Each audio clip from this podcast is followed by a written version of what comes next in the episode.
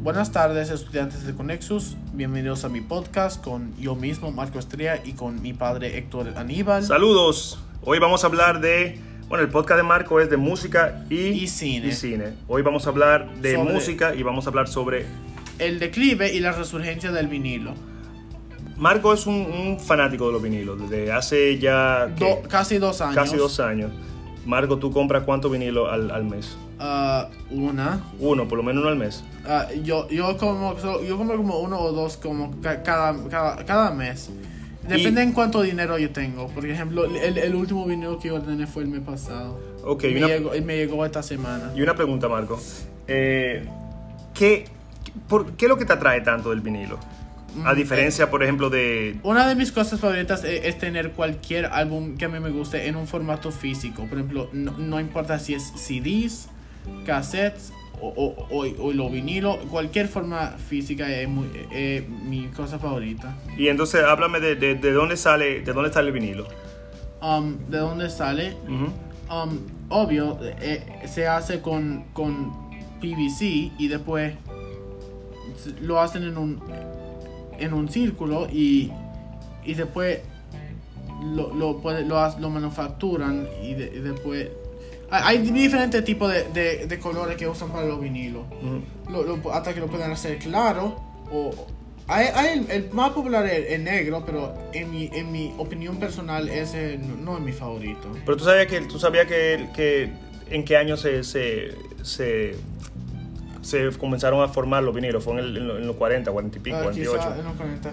Pero ¿Cuál- for- existieron en, una- en- un formato diferente. Ujú. Lo, de que lo- los vinilos shellac que, se, que necesitaban una aguja especial para escuchar y era más rápido que los vinilos normales hoy en día que son o 33 rotaciones por minuto o 45. Eso te iba a preguntar. eh, Y los de shellac eh, eran de 76 o O- 68. o sea, que corrían a 76, Ajá, eh, ¿cuánto? 76 vueltas por minuto. ajá, vueltas.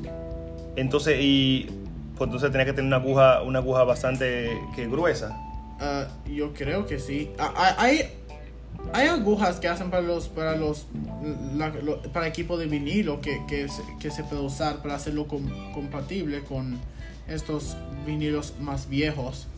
Y después esta nueva forma de vinilo que todavía está en uso o en uso hoy en día era de 33 o 45 vu- vueltas por minuto. Una pregunta. Los, los, los más grandes, que eran de 12 pulgadas, fueron de, 33, fueron de 33 o 45 vueltas por minuto. Pero la forma de, de, de- de una canción, que los que tenían una sola canción o dos eran más pequeños, de 7 pulgadas y... el- Esto es y el- sencillo. y, y, y, y el más común eran los de 45 vueltas por minuto. Que eran los singles. La velocidad, la velocidad más común. Una pregunta te iba a hacer, Marco. Y, y, o sea, los vinilos duraron entonces fácilmente, eran, fueron 40 años siendo... Ajá. Y después pasó la introducción del disco compacto, un CD. del CD, entonces ahí comienza el, el declive de- Sí, del vinilo. el declive. Y después, mm, vamos a compararlo. El, C- Por- el o sea, el- un disco compacto era más pequeño que un vinilo, casi el tamaño de, de un vinilo de 7 pulgadas. Pero era la razón por qué era muy popular en ese tiempo. Quizás más popu- hasta más popular que el vinilo porque era más fácil poner, era más fácil escuchar, tenía um, capacidad de, de audio de alta calidad y era más era, era mu- mucho más fácil escuchar algo. Entonces- Ha- habían máquinas que, que para usar CDs Sí, porque imagino, o sea, antes cuando tú tenías un LP, tú tenías que tener un Tú equipo tenías que tener- demasiado grande. Um, sí, Porque tú aparte tenías de- que buscar mi- como mi, 100 dólares para, para, un, para un equipo bueno. Pero una pregunta, porque los, los, los tocadiscos equipos, los tocadiscos de vinilo que, tú, que, que se usan, o sea, no traían el, el, el, la bocina, los speakers incluidos, o sea, que tú tenías que Tú comprar tenías aparte. que comprar una, un set de bocinas o un subwoofer y un amplificador, etc. O sea, que era- Pero era- con los CDs, habían muchos players de CD que eran instantáneos. Tú metías el CD adentro, um, después tú podías meter tus audífonos. Hay algunos players de... lo- los, Sony tenía un, una marca llamada Discman que era específicamente para o CDs o mini discs, que, pero mini discs es un formato diferente que es similar pero más pequeño. Entonces, una pregunta. eh, ¿Qué tú entiendes? ¿Por qué el resurgir hoy en día de, de, del análisis? Porque muchos álbums hoy en día modernos, por ejemplo, Cromática de Lady Gaga o Future Nostalgia de Dua Lipa, están, tienen formas de vinilo. Para lo, porque, hay, hay- lo- porque el formato ya está volviendo. Pero está volviendo más, ¿tú crees que por, por calidad en el sonido o simplemente por nostalgia? No, no, no, no es por nostalgia, porque hay gente que, que, que quieren tener su, sus álbumes favoritos en formato físico. Y siempre, Físico. sie- formato físico. Y siempre van con, el, con este tocadiscos que es como un suitcase, ¿cómo se llama? Un Crossley. Aunque yo literalmente no recomiendo esos. Entonces, eh, eh, estas palabras vienen de alguien que antes tenía uno de esos. Pero ahora tiene un tocadiscos que es de alta calidad. Tú sabes que yo viendo el, el- Yo te voy a decir una cosa, honestamente. O sea, yo... Yo oigo un CD y oigo la música streaming y es verdad que se oye con mucha calidad, con la mejor... Pero a mí hay algo del vinilo, el sonido de la aguja cuando va a comenzar, o sea, ese es... Que, o sea, esas cositas que pueden ser nostálgicas, pero para Sí. mí me hacen como co- que una experiencia oír música. No, yo compro vinilos no solo por, yo no compro por nostalgia, yo compro porque se siente muy interesante tener un- cualquier álbum que a mí me gusta en un formato físico, aunque yo he dicho esto como mil veces.